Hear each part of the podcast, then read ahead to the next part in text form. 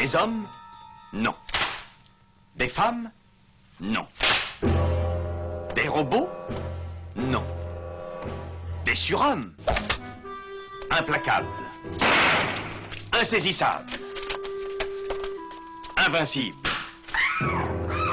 Insensibles. Aux ordres d'une super organisation criminelle.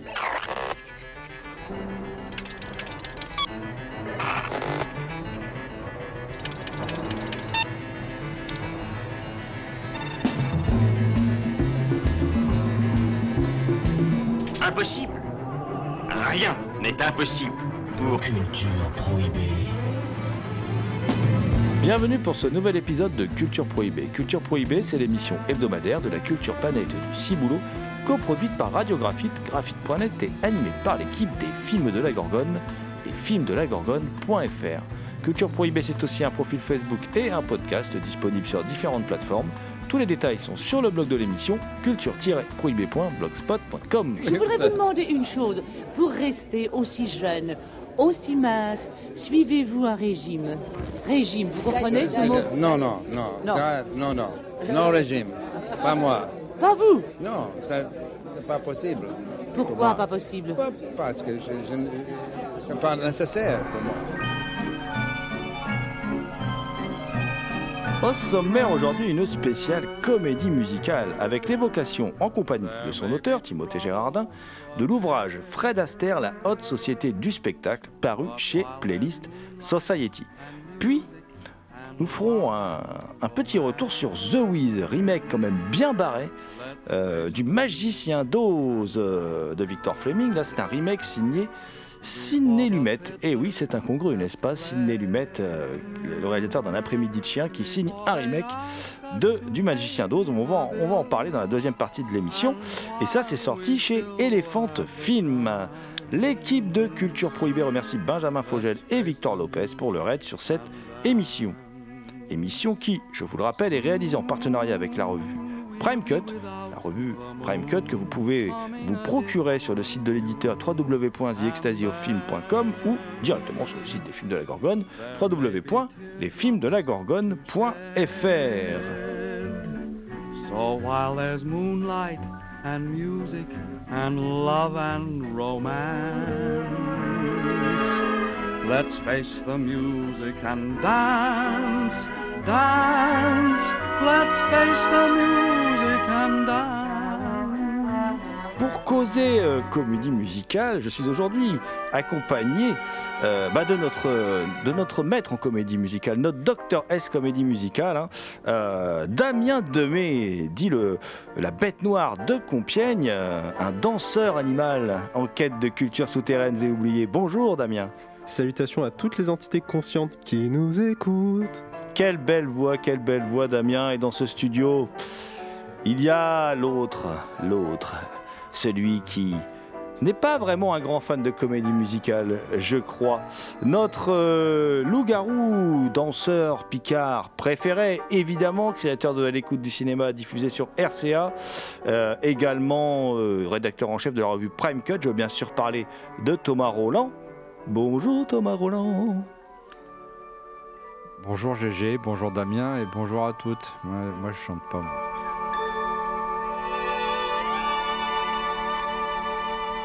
Eh bien Thomas, tu as choisi de ne pas vivre dans une comédie musicale de Jacques Demy. C'est tout à fait ton droit de ne pas décrire tes actes du quotidien par le biais euh, de rimes euh, proclamées euh, en chansons. Voilà.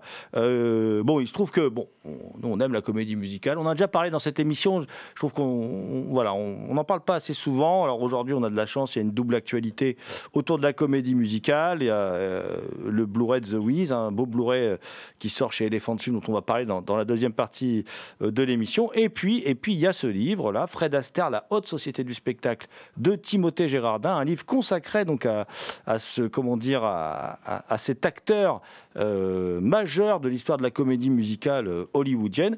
Et donc, pour en savoir plus sur ce livre, je vous propose tout de suite, euh, eh bien, d'entrer en contact avec Timothée Gérardin, l'auteur de Fred Astaire, la haute société du spectacle.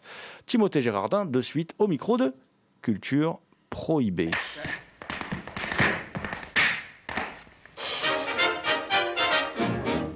Bonjour Timothée Gérardin. Bonjour. Alors, vous êtes avec nous aujourd'hui euh, pour évoquer votre ouvrage Fred Astaire, la haute société du spectacle, qui vient de paraître chez Playlist euh, Society. Alors, vous avez déjà écrit un ouvrage sur Christopher Nolan, hein, qui s'appelle Christopher Nolan, La possibilité d'un monde, paru chez le même éditeur, et Ciné Miracle, l'émerveillement religieux à l'écran, paru là encore chez Playlist Society. Euh, pourquoi aujourd'hui avoir choisi euh, d'écrire un livre sur Fred Astaire C'est vrai que c'est euh, un peu le grand écart quand j'entends les, titres des, livres. Euh, eh bien, disons que j'ai toujours aimé regarder les films de Fred Astaire. C'est vraiment une, légère obsession que j'ai depuis l'adolescence où j'avais découvert euh, Tous en scène à la télévision. Tous en scène qui est le film de Vincente Minnelli qui était sorti en 1953. Euh, donc voilà, de- depuis cette époque-là, euh, j'ai toujours aimé regarder les, films de Fred Astaire. Et, euh, c'est vraiment un film en particulier qui a créé le déclic de l'idée du livre. C'est un film qui s'appelle La Belle de Moscou, qui est son dernier film en réalité, qui est de 57, qui, qui, a été réalisé par Rouben Mamoulian et qui est un remake de, du Ninochka de Lubitsch. Euh, donc c'est un, un- une espionne russe euh, qui fait la, connaissance et tombe amoureuse euh, d'un occidental euh, et qui va en fait euh, et elle elle va succomber à la fois euh, au charme du, du, de- de- du personnage joué par Fred Astaire, mais aussi au mode de vie occidental, euh, parce qu'en fait il y a une confrontation entre la vision euh, soviétique et donc marxiste et la vision occidentale qui est euh, centrée sur le plaisir, etc. Et c'est un film qui joue beaucoup sur euh, tout le côté euh, euh, fétichisme de la marchandise et euh, fétichisation euh, entre guillemets du corps humain. Euh, donc c'est notamment en fait Ninochka qui est toujours choqué par les vitrines où on voit les jambes des, des mannequins qui, qui, qui vendent en fait les bas de soie. Et d'ailleurs, le film euh, en anglais s'appelle euh, Silk Stockings, donc euh, ça fait référence à ces bas de soie. Et en fait, ça va devenir le symbole de la frivolité du monde occidental. Et en fait, la- la- non seulement la frivolité du monde occidental, mais aussi de l'univers de la comédie musicale qui est représenté par, euh, par Fred Astaire, qui joue un, un producteur euh, de, de, de comédie musicale justement.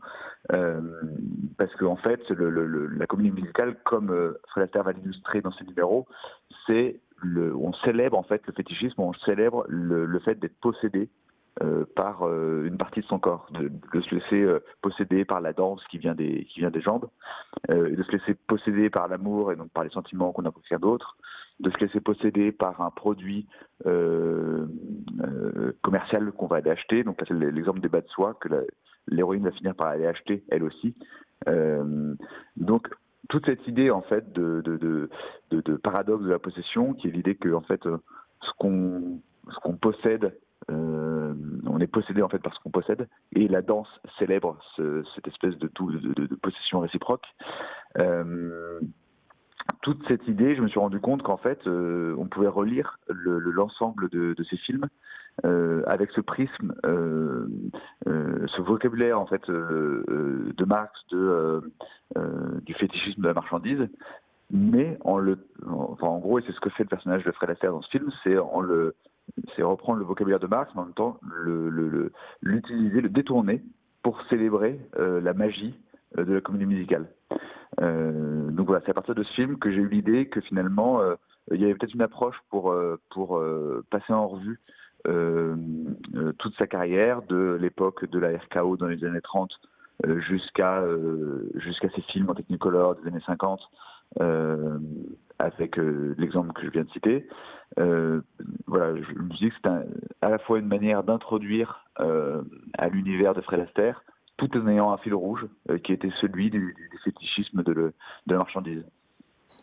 Euh, D'ailleurs, le, livre débute tout de suite par cette confrontation, hein, dès l'introduction, puisque euh, bah, vous abordez une soirée avec Fred Astaire, qui est un, une, comment dire, une production télé, télévisuelle de, de, de 58, où- dans lequel Fred Astaire dialogue avec un, un représentant de, de Chrysler, et que vous mettez en, comment dire, en lien, en comparaison avec ce film La Belle de Moscou.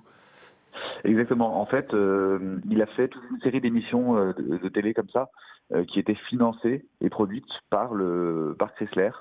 Comme ça se fait beaucoup aux États-Unis, le, fait de sponsoriser comme ça une émission et puis de rendre très présent jusque dans le spectacle lui-même le, sponsor. Et justement, à la fin de ce- cette émission, Fred Astaire plaisante sur euh, sur euh, sur la sur ce comment dire sur la proximité entre euh, les pubs et euh, son propre spectacle en lui en disant j'espère voilà j'espère que vous, avez autant aimé mes chorégraphies que les voitures. Euh, et en fait finalement c'est je, me suis dit bah il dit quelque chose en réalité de, de de son statut de de produit industriel. Et c'est intéressant parce que ça a finalement toujours été la caractéristique de, de Fred Astaire, euh, à la fois d'assumer euh, ce, ce- cette dimension. Euh, donc il a carrément joué le jeu et, par exemple dans cette duo avec Ginger Rogers dans les années 30, il a vraiment été finalement le parangon, enfin le symbole même d'une industrie hollywoodienne qui utilisait des recettes pour faire marcher les films et qui les produisait un peu à la chaîne et en même temps euh, il avait cette espèce de bah déjà ce, génie euh, ce génie créatif euh, qui sublimait totalement ce, mode de production mais également cette espèce de distance ironique avec sa, propre condition son propre rôle qui est vraiment je, trouve qui, qui a pas beaucoup de, de comparaisons en fait à la même époque. Par exemple il, il joue toujours avec l'idée d'être euh, une star, donc un objet en quelque sorte reproductible. Euh, souvent, il y, a des, il y a des numéros où on voit qu'il est, qui, qui apparaît en plusieurs exemplaires. Donc, il joue toujours avec cette idée de, de- d'être reproductible. Il, il joue avec l'idée d'être fétichisé. Euh, donc ça, c'est euh, ce que je disais tout à l'heure sur les gens, mais euh, euh, il a des marques de fabrique en fait. Euh, Fred Astaire, euh, à ses débuts, c'est vraiment le, le chapeau de forme, le, le queue de pie, le, le, le- papillon et la canne. Et ça, il l'assume totalement. Mais il en, il, il, il en joue en fait. Et de la même manière qu'il joue avec l'idée de d'obsolescence qui est un peu le, le, le, comment dire la, le destin euh, des stars. Euh, donc il y a toujours cette, euh, notamment donc, enfin, il joue avec ce, ce- ce- cette idée d'obsolescence dans tous en scène notamment. Donc il y a toujours cette, euh, cette, cette double, euh, cette double aspect euh, de assumer euh, ce que l'industrie hollywoodienne euh, veut de lui et en même temps avoir une espèce de distance, de souplesse euh, dans le, dans le, de, de lucidité en fait euh, dans la manière de le faire.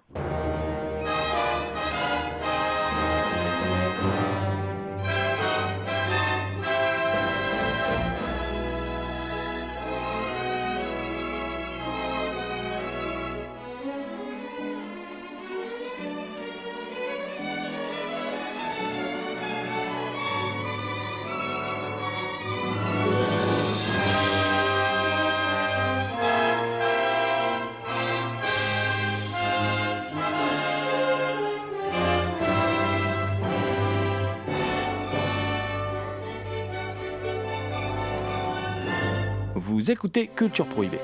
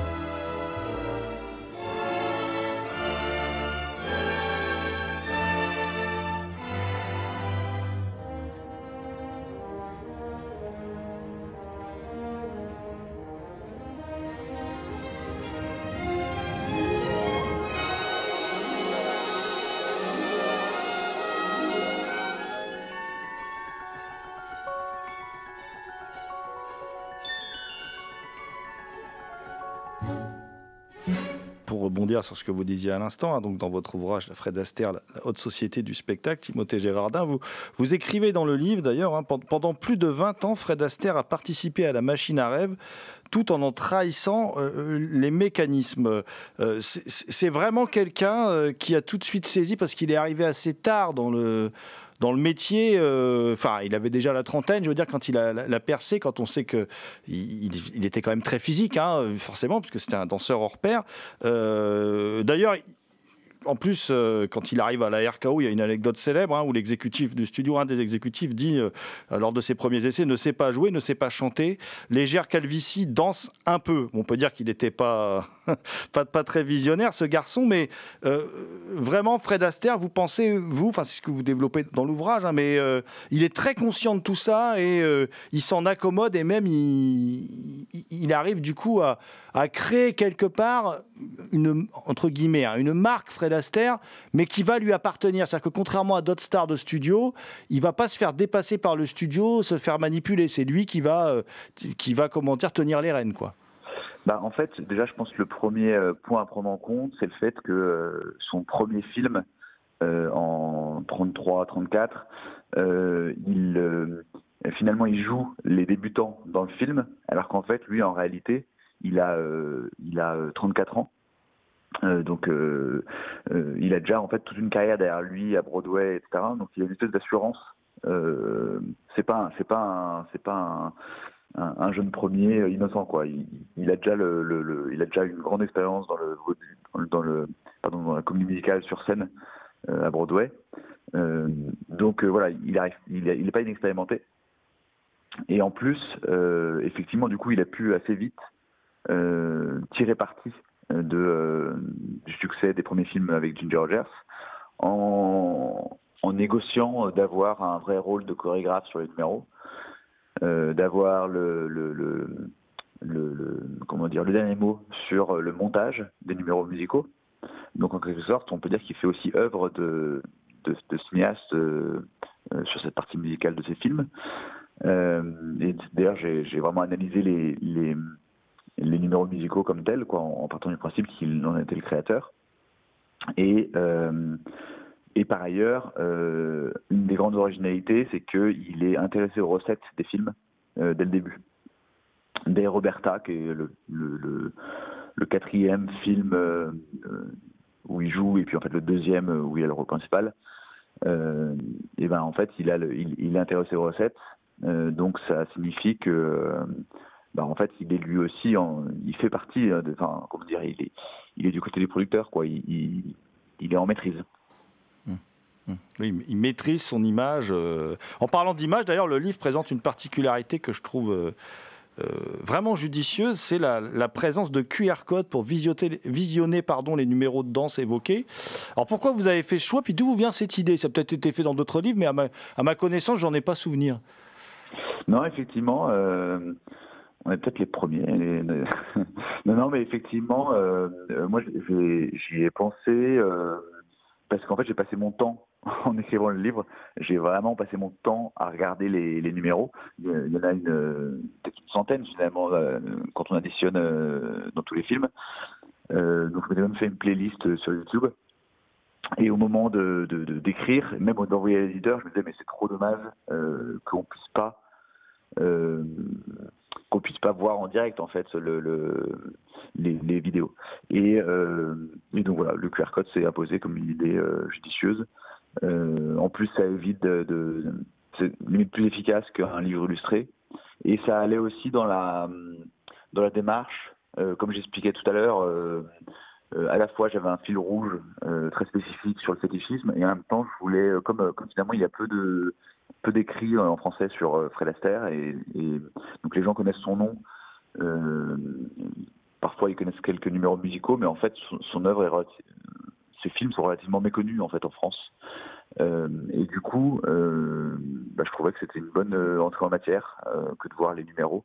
Et ça correspondait à l'esprit du livre d'être dans la dans la comment dire, dans la, dans la pédagogie et dans le dans le plaisir de, de, voir ces numéros là quoi. Et vous, expliquez aussi, euh, Timothée Gérardin, que, qu'après la période RKO, Parce que vous disiez tout à l'heure hein, qu'il était intéressé aux recettes des films et tout ça, qu'après la période RKO, euh, ne renouant pas avec le succès, il envisage une retraite après la version signée Stuart Tesler en 46 de, de la mélodie du bonheur. Ça paraît dingue, ça, quand même, quand on sait la carrière qu'il a fait ensuite. Euh, oui, oui, c'est clair. Et ben en fait, euh, bah, ça montre que finalement, voilà, il était quand même, il était en maîtrise, mais il était quand même sujet au, il était vulnérable euh, et, euh, comment dire, il, dépendait aussi des succès et des caprices du, marché de, du cinéma, quoi. Euh, mais en fait, lui aussi, ce qui se passe, c'est que il, a toujours voulu. En fait, il a commencé avec sa, sœur au début, quand il a, il a commencé enfant, en fait, quand il avait 8 ans. Et il faisait la danse avec sa sœur, il se produisait dans des spectacles un peu partout aux États-Unis. Euh, et donc, euh, d'abord, il a été associé avec sa sœur, ensuite, il a été associé avec euh, Ginger Rogers à la RKO. Et quand il met fin à son, enfin, quand son contrat euh, prend fin avec euh, la RKO, il a cette envie de, de faire un nom seul, en quelque sorte. Et c'est là que les, les ennuis sont, sont présentés. Euh, parce qu'effectivement, il n'arrivait plus à retrouver le, le, le succès de, de, son duo avec Ginger Rogers. Mais effectivement, euh, en, il y a euh, Arthur Fried ensuite, qui était le, le producteur légendaire de, de, la MGM, euh, l'a fait sortir de sa retraite pour, euh, enfin de sa non-retraite, hein, mais l'a, la, la convaincu de continuer en jouant dans Parade de printemps pour, pour, pour son studio. Justement, alors, euh, dans le livre La Fred Astaire, la haute société du spectacle, Timothée Gérardin, vous évoquez euh, longuement cette période, hein, qui se situe en gros entre euh, 45, 46 et 57, l'âge d'or de la MGM, de la, la comédie musicale, euh, avec des films vous en avez parlé tout à l'heure, comme Tous en scène de, Vincente Minelli. Et puis après, il va y avoir toute une période, en fait, après cet âge d'or, euh, euh, toute une période où Fred Astaire va faire du, cinéma classique, avec des, rôles plus classiques. On va le voir, par exemple, dans Un taxi mauve d'Yves Boisset, ou dans Le fantôme de Milburn, qui est, de Johnny Irvine, qui est son dernier film, d'ailleurs, en 80. Euh, quel regard vous portez sur ce Fred Astaire qui ne danse pas, en fait euh, euh, Qu'est-ce qui vous inspire? euh, alors en parallèle, il y a quand même euh, les, euh, il y a quand même deux choses. Il y a les, les, émissions de télévision où là il fait vraiment euh, donc ce qu'on évoquait tout à l'heure, une soirée avec Fred Astaire. Et il y en a eu quatre, je crois. où il a continué, il a eu des prix, etc. donc pour lui, c'était aussi un, un meilleur de continuer il faut avoir en tête que finalement, son dernier, sa dernière comédie musicale, c'est 57. Euh, donc lui, il a, euh, bah, il, est né en 1999, donc il avait 58 ans. Donc euh, voilà, c'est la première chose qu'on peut se dire, c'est qu'en en fait, il avait un, âge qui où il considérait qu'il ne se, prêtait plus trop à la danse. Mais effectivement, dans les dans les films ensuite, il y a quelques quelques. Après, il y a les films genre La Tour infernale euh, où il a un tout petit rôle. Un taxi mauve, je dirais pas que c'est mémorable non plus, euh, malgré tout l'amour que j'ai pour euh, le livre de Michel Déon.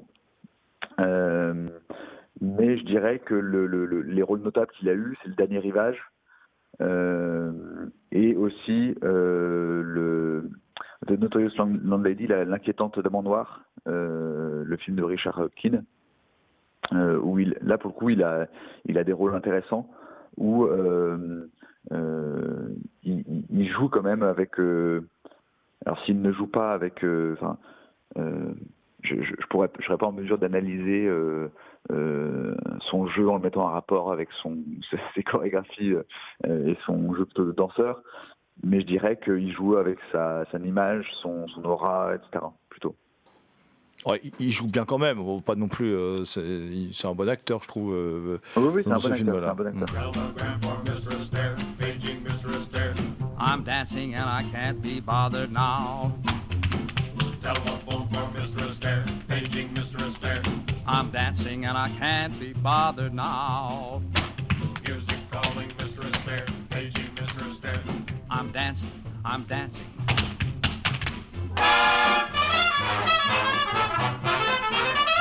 Bad news, go away. call round someday in March or May. I can't be bothered now. My bonds and shares may fall downstairs. Who cares? Who cares? I'm dancing and I can't be bothered now. I'm up among the stars. On earthly things I frown. I'm throwing off the bars that held me down. I'll pay the piper when times are riper. Just now I shan't, because you see I'm dancing and I can't be bothered now.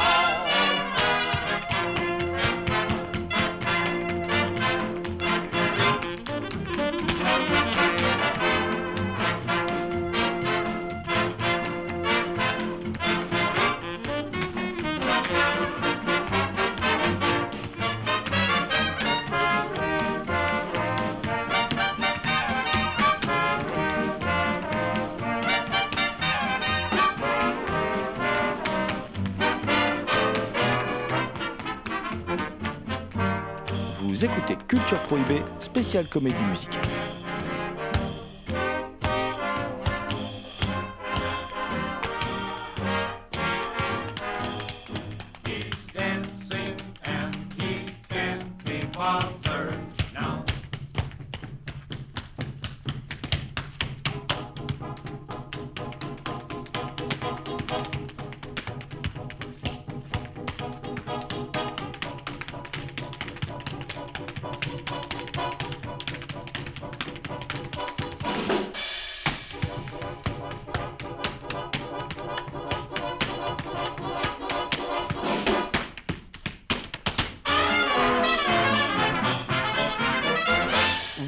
Aussi quelque chose donc dans Fred Astaire, la haute société du spectacle, qui est rarement abordé.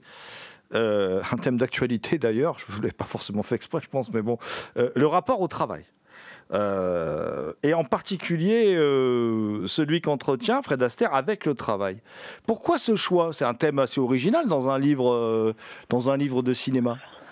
Eh bien, en fait, ça rentrait tout à fait dans le. En fait, je suis arrivé naturellement pour deux raisons.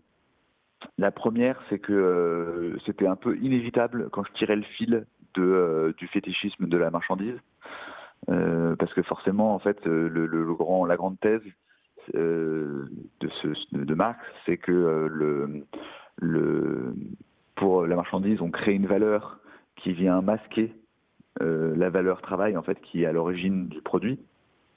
Et donc, forcément, si on transpose dans l'industrie hollywoodienne, bah, finalement, Fred il est à la fois le, capitaliste qui va euh, créer un, tout un, toute une aura sur un produit, etc. Euh, le, produit, pardon, le produit en lui-même, parce que c'est lui que les gens viennent voir, et en même temps le travailleur qui, contribue à la création de ce produit, puisqu'il est le, il est le danseur. Euh, et donc, je trouvais ça super intéressant de- d'analyser en fait ce, comment s'articulent euh, ces trois casquettes euh, de, de- Fred Astaire. Euh, ça c'est la première chose. Et la deuxième, c'est que c'est un thème qui a déjà été, dans les universitaires, notamment américains, qui parlent de, l'industrie hollywoodienne et de la comédie musicale aux États-Unis. Euh, cette question du travail, euh, elle n'est pas seulement chez Fred mais même si elle l'est beaucoup, mais elle est omniprésente en fait, euh, à la fois comme sujet abordé et comme sujet dissimulé en quelque sorte dans beaucoup des comédies musicales de l'époque. Il y a souvent l'idée que comment dire qu'il y a une opposition entre le divertissement et le travail, que euh, le comédie musicale serait plutôt du côté du divertissement et du coup doit se justifier par rapport à ceux qui sont plutôt du côté du travail, euh, justifier un peu la, la légitimité de son existence quoi. Euh, ça, c'est abordé thématiquement, mais aussi, euh, il y a toujours l'idée, à l'inverse, qu'on va un peu dissimuler qu'il y a du travail nécessaire euh, euh, derrière le- le- le- l'art de la comédie musicale, euh, parce que finalement, ce qu'on veut mettre en valeur, c'est la spontanéité, c'est le, le, fait que la, danse soit fondue dans la vie et soit pas euh, quelque chose de, euh, trop cadré, de trop, euh, de trop répété, de trop travaillé, de trop on remarque dans les films de Fred que dès qu'il y a des, machinistes, des, gens qui vont faire créer des artefacts ou industrialiser le divertissement, et ben ils sont en quelque sorte punis parce que c'est pas ça la vérité du divertissement dans ces comédies musicales. La vérité du divertissement, c'est un, un, plaisir pris collectivement, une, une, expression spontanée de, de, des émotions. voilà, donc en fait, c'est toujours cette manière de mettre en avant plutôt le, le, le talent, le génie que le travail. Et le grand paradoxe, c'est qu'il n'y avait pas plus de travailleurs que Fred, que Astaire, euh, qui euh, imposait euh, des semaines et des semaines de répétition avant ses tournages, euh, qui travaillait avec euh, son fidèle acolyte Hermès Pan, qui, faisait les, qui, avec qui il faisait les chorégraphies. donc en fait, il y, a le, Fred Astaire euh, côté pile euh, qui est euh, à l'écran et puis enfin côté face plutôt et côté pile il y a Fred Astaire Mespan qui est un peu son double quoi qui et tous les deux ils sont travailleurs et mais il s'agit de surtout ne pas le montrer quoi et comme, comme le dit la Maxime il y a que dans le dictionnaire que que le talent vient avant le travail. ouais, bah, c'est exactement ça. C'est exactement ça.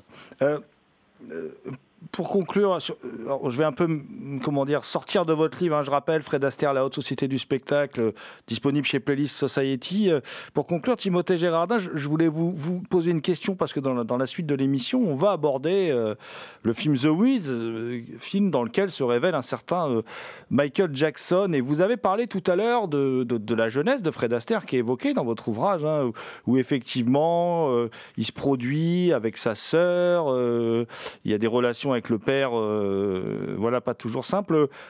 On peut faire un parallèle avec la jeunesse de, Michael Jackson, qui se produit avec ses frères, euh, et frères et sœurs aussi d'ailleurs, euh, qui, qui, a des relations familiales parfois, euh, parfois compliquées. Et ce qui m'intéresse là, c'est Comment expliquez-vous, enfin, quel est le lien que vous faites entre ces deux, deux personnages importants dans, l'histoire de, de, de, ce qu'on appelle aujourd'hui la pop culture, c'est-à-dire Fred Astaire et Michael Jackson Parce qu'on sait aujourd'hui que Fred Astaire s'est abordé dans les, dans les bonus là, du, du Blu-ray The Wiz édité par Elephant Film. Il y a même des photos. Fred Astaire a adoubé Michael Jackson euh, euh, à un moment euh, où Michael Jackson était encore en devenir. Oui, tout à fait. Euh, ça, c'est aussi évoqué dans les différentes biographies, soit de Span, soit de, soit de Fred Astaire, euh, où notamment il y a eu un coup de fil, euh, un coup de fil de Fred Astaire à Michael Jackson, disant qu'il était la, la, relève en quelque sorte. et ben j'avais, j'avais pas pensé au parallèle, enfin j'avais pensé au parallèle, mais j'avais pas pensé effectivement sur l'enfance. Euh, que euh, effectivement euh, c'est un, une star enfant aussi Fred Astaire.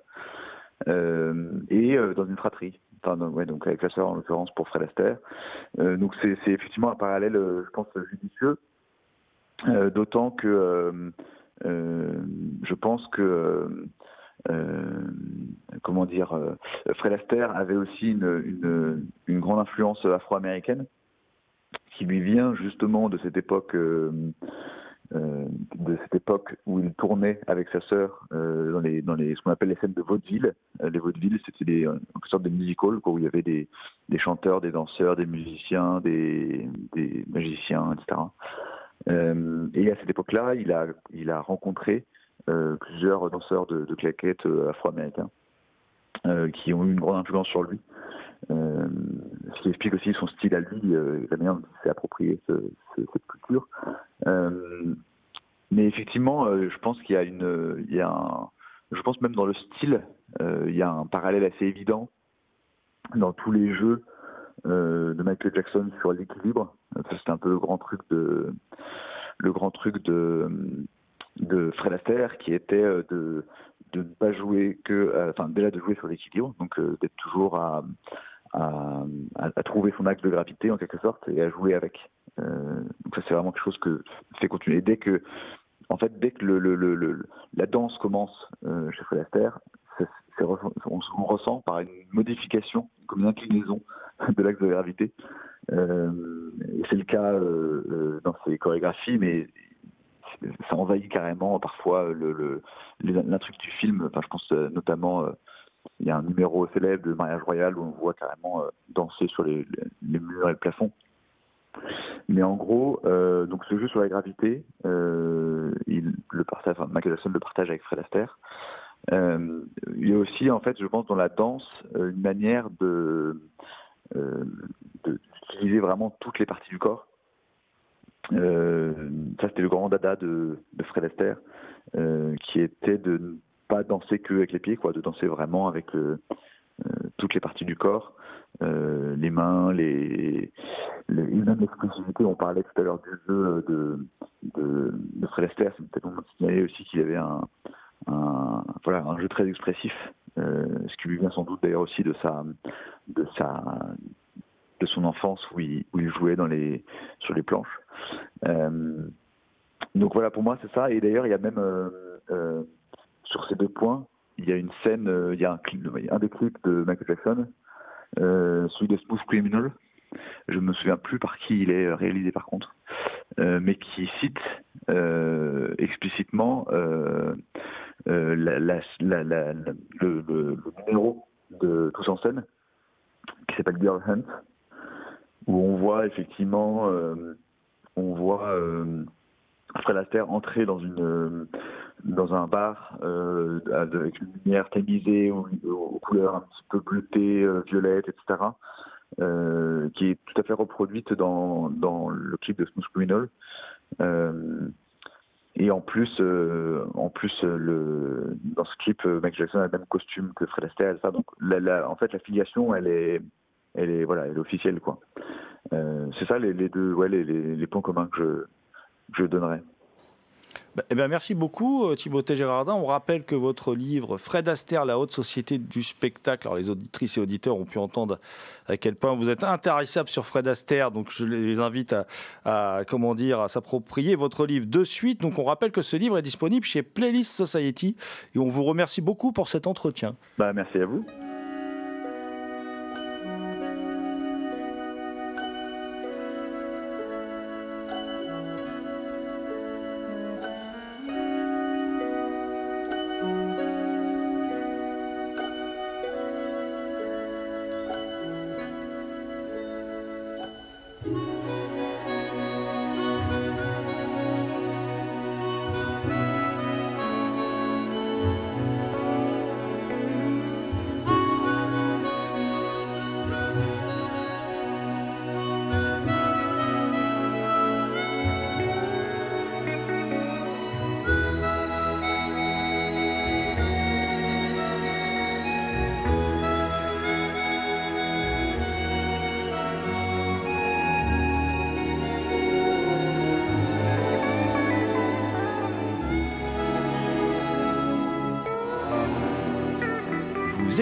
Culture Prohibée, spéciale comédie musicale.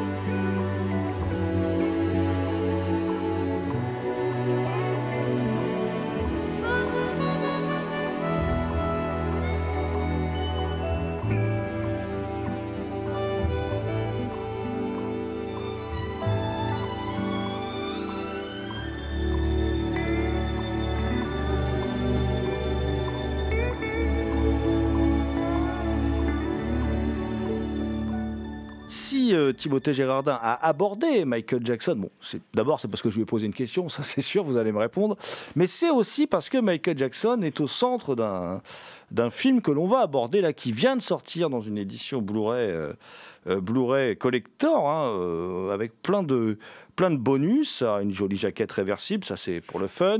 Un décryptage du film par Olivier Cachin, très très intéressant. Et puis, comment dire, mon Michael Jackson par Jean-Pierre Dionnet, parce qu'il l'a rencontré dans le cadre de ses activités autrefois quand il s'occupait de l'émission Les Enfants du Rock, hein, notre ami Jean-Pierre Dionnet, avec une anecdote autour du ping-pong que je vous laisse découvrir.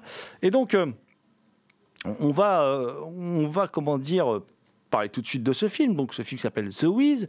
The Wiz, qui est donc un remake du Magicien d'Oz, un film produit par la Motown et qui donc met en avant deux artistes emblématiques de la firme, Diana Ross.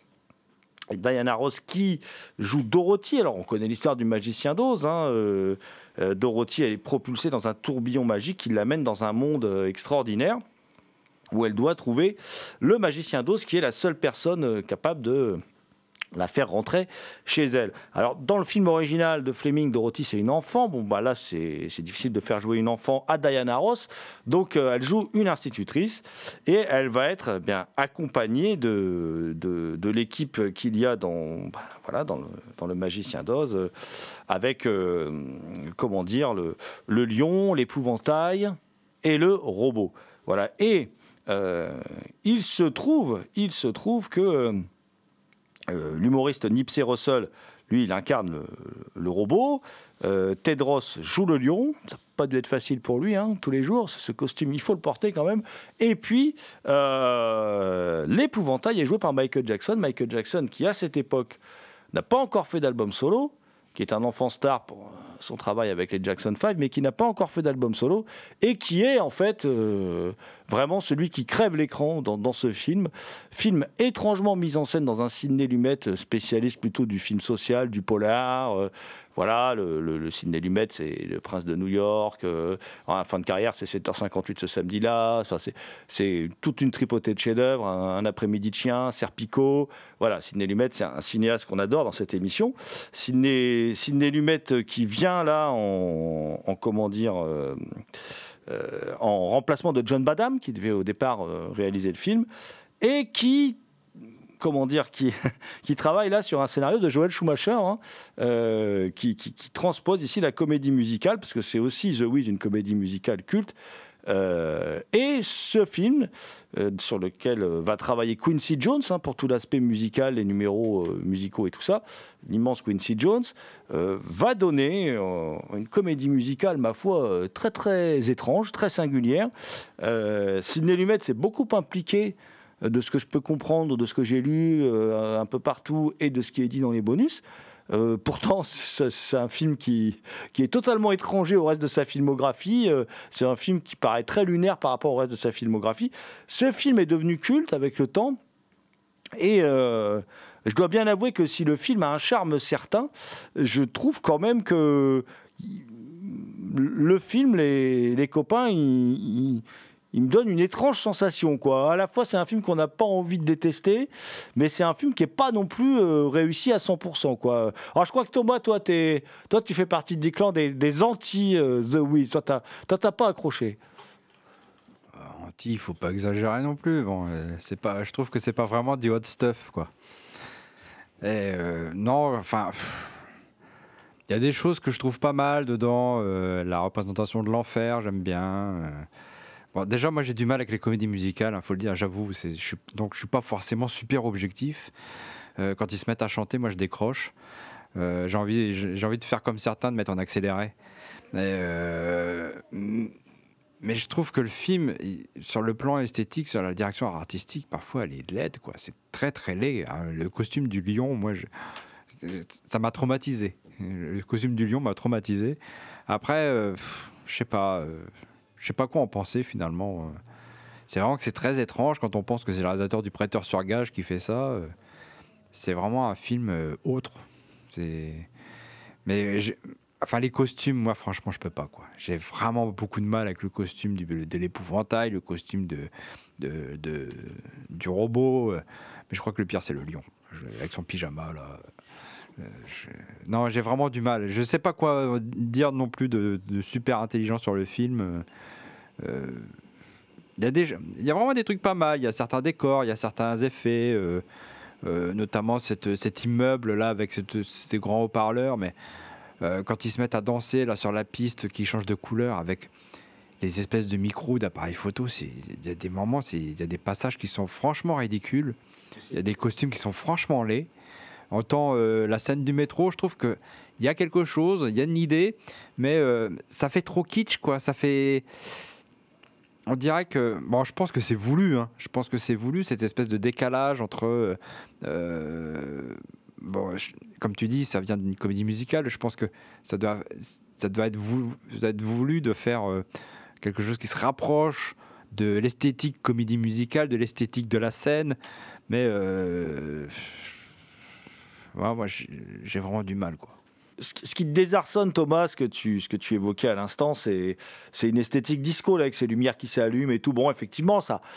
euh, moi, je trouve que le disco était ringard au moment même de, de son dès son apparition. Voilà. Mais après, ça, c'est un point de vue, ce qui m'appartient qu'à moi. Et, et je vais pas. euh, je vais pas. Bon, voilà, il y a plein de gens qui adorent le disco, quoi. Voilà. C'est- pas pour rien, de toute façon, que euh, là-bas, c'est John Badham, le réalisateur de Saturday Night Fever, qui devait, qui devait faire ce film. Euh, ce- qu'on n'a pas dit, c'est que ce, ce, ce film-là, il fait un, c'est un magicien d'ose euh, urbain, en fait, qui, qui alors, t'as, parlé du métro et tout, c'est exactement, c'est-à-dire qu'il prend des, des, images euh, euh, de, comme de l'urbanisme new-yorkais, de, voilà, de, de la ville américaine, euh, pour produire une comédie musicale, à ma foi, assez, assez singulière. Alors les costumes, je partage Thomas, ils sont pas extraordinaires, ils sont visiblement fidèles, fidèles à la comédie musicale.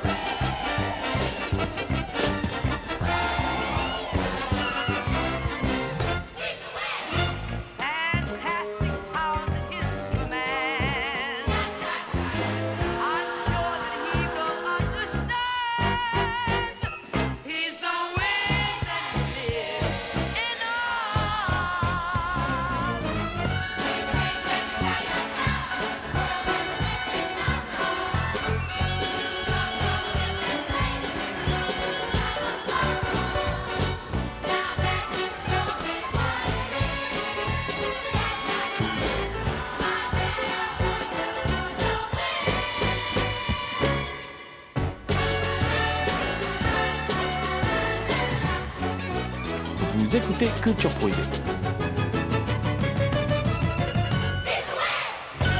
Il faut savoir que le, le, le- le- film, euh, donc, euh, qui se passe dans cette ville imaginaire de Emerald City, mais qui est filmé à New York en fait, hein, euh, est, est devenu culte avec le temps, en particulier pour la communauté afro-américaine, d'abord parce que c'est un des, premiers films euh, euh, quasiment totalement afro-américain dans, dans, son- casting, et qui est euh, un film surtout où il y a un gros travail de, de Quincy Jones, et en particulier, comment dire, en travaillant sur ce que je disais à l'instant, ce contexte urbain mélangé au, rythme urbain, rythme aussi propre à la communauté euh, afro-américaine. Enfin, musicalement, il y, a un- gros boulot. Alors, ça, a un peu vieilli, hein, je, suis- d'accord, mais c'est très de son époque, quoi. Et, puis, bon, bah, le film euh, a a surtout l'intérêt d'avoir provoqué la rencontre Quincy Jones-Michael Jackson. Derrière, Michael Jackson va faire Off the Wall. Euh, il va faire Thriller et Bad, ces trois bons albums, ces trois albums produits par Quincy Jones. Et, voilà, alors à signaler que les effets spéciaux un peu. euh, qui est parfois kitschouné, comme tu disais, hein, et c'est vrai, euh, c'est Stan Winston. C'est assez étonnant parce que c'est un maître des, effets spéciaux, voilà. Mais moi, je suis très mitigé sur le film. hein. Euh, je l'ai vu plusieurs fois. Il y a des moments qui m'ennuient profondément, il y a des moments qui m'éclatent. Tout ce que je peux dire, en tout cas, c'est qu'à chaque fois qu'il y a Michael Jackson à l'écran, il se passe un truc. Michael Jackson, il dégage un truc. Pourtant, je suis pas un gros fan de Michael Jackson, moi, mais il dégage un truc. On sent une énergie, on sent, on sent aussi une volonté de s'approprier son image, le matériel tout de suite. On sent qu'il a, il a envie d'un contrôle total sur ce qu'il fait. Et euh, je trouve ça intéressant quand lui est là. Je suis moins persuadé par la performance de Dia- Diana Ross, sincèrement. Et même Richard Prior en Magicien d'Oz, que j'adore Richard Prior, je le trouve pas pas spécialement convaincant. Voilà. Mais je sais qu'il y a un vrai défenseur de ce film dans ce studio. Donc, euh, on va garder le meilleur pour la fin. On va laisser la parole à Damien qui va, qui va défendre cette version euh, afro-américaine de The Wiz. Oui, exactement. Alors, je l'aime pas du début jusqu'à la fin. Euh, par exemple, pour une comédie musicale, euh, je trouve que les musiques, elles sont assez endormantes. J'aime pas non plus. Enfin, je trouve que le film est un peu long, mais ce que j'adore, c'est l'esthétique du film. Je le trouve incroyable. Il y a ce mélange euh, un peu d'un Brooklyn abandonné qui en fait une imitation un peu post-apocalyptique avec une esthétique folle de hip-hop qui se dégage des décors qui est incroyable. Bah, la scène d'introduction, quand on arrive dans Oz, les habitants qu'on croise, les premiers, ce sont des graffitis qui se décollent littéralement du mur. C'est un, effet que, que j'ai adoré. Alors, la pièce de base, euh, c'est une pièce faite à Broadway avec déjà une esthétique disco euh, dans, dans la pièce. C'est juste repris et accéléré dans, dans le film. Au niveau des, costumes sur lesquels on, a tapé, moi, il me dérange pas parce que les, costumes du film Oz euh, de base, enfin, du coup, du, premier film qui avait été fait, bah, je les trouve normales. En fait, dans l'idée d'un conte, je trouve qu'il fonctionne et euh, je trouve que c'est pareil pour les costumes qu'on a actuellement ici, c'est-à-dire que le lion, alors je trouve que le lion de The Wiz est beaucoup mieux au niveau du costume que celui de Oz, mais en même temps, c'est pas la même époque, donc j'imagine euh, que ça joue. Et même si j'apprécie pas euh, les scènes de chant, c'est ce que je disais, on peut voir le, décor euh, disco qui renvoie bien tout cet effet euh, Broadway, pimpant et tout. Comme tu disais, Jérôme, on a vraiment cet effet euh, disco. Et j'adore aussi la réécriture euh, des personnages. Je trouve que c'est l'un des points forts du film. À chaque fois qu'on va avoir un, perso- un personnage qui va être présenté, on, a déjà une, idée en tête de l'esthétique. Par exemple, pour le magicien d'Oz, on sait déjà à quoi ressemble l'épouvantail du magicien d'Oz. Et là, on nous présente bah, un Michael Jackson euh, qui, qui a une certaine énergie, mais je trouve qu'il a égalité avec Diana Ross. C'est vraiment les deux personnages qui portent le film. Et c'est aussi euh, un Michael Jackson qui s'efface derrière son, épouvantail que je trouve euh, extrêmement euh, sympathique. Les personnages sont attachants et j'adore. Alors, ma présentation préférée, c'est celle des singes volants. Lorsque on annonce qu'ils vont débarquer, moi, je me suis dit, on est genre à 1h20, 1h20 de film, voire euh, 1h50. Je me dis, tiens, les singes volants, qu'est-ce que ça va être? Eh ben, les, singes les singes volants dans The Wiz, c'est juste des motards. Des motards avec leurs euh, énormes cylindrés qui reproduisent des ailes. Je trouve ça génial. Alors, le public a été assez d'accord avec vous. hein. Quand le film est sorti, il a fait un flop. euh, et pourtant, à l'époque, ils n'avaient pas l'excuse de dire que c'était un film wokiste. hein. Mais pourtant, il, il a floppé pour 24 euh, millions environ de dollars. Il en a, il en a rapporté à, à peu près 13, alors que la pièce de Broadway, ça a été un véritable succès. Elle est sortie euh, trois ans avant. Elle a remporté des multiples Tony Awards, qui est la récompense musicale euh, aux États-Unis, dont celui de la meilleure euh, comédie musicale. Et c'est un truc qui est ultra intéressant parce que Hollywood, au moment où ils font ce film, c'est un peu pour surfer sur tout ce qui est black, black exploitation, alors que en vrai, ça arrive à la fin. Et c'est l'un des premiers films que Hollywood fait en effet avec un casting euh, quasiment, enfin non, totalement euh, afro-américain, le film bide. Ce qui est euh, extrêmement triste parce qu'au final, on se retrouve avec un film qui a voulu tenter de faire un truc, mais qui est chose qui fait que Hollywood va se détourner de ces castings-là durant extrêmement longtemps, longtemps et va abandonner. Je pense que leur erreur, c'est d'avoir misé sur le succès de The Wiz, qui reste une pièce de Broadway, donc qui touche déjà une certaine classe de la population euh, aisée, et ils ont misé sur un film qui allait toucher les couches plus basses en se portant sur un succès, en fait, euh, enfin sur une comédie musicale au final, euh, qui connaissait pas. Alors, je pourrais pas dire que c'est un chef-d'œuvre, mais c'est un film bizarre de 2h30 qui est rempli d'audace, et c'est ce que, enfin, je trouve personnellement que c'est ce qui le rend merveilleux. Si vous posez votre regard sur un film plein d'audace et qui vous pousse à l'émerveillement, je vous conseille de vous procurer du coup l'exemplaire de The Wiz chez Elephant Film.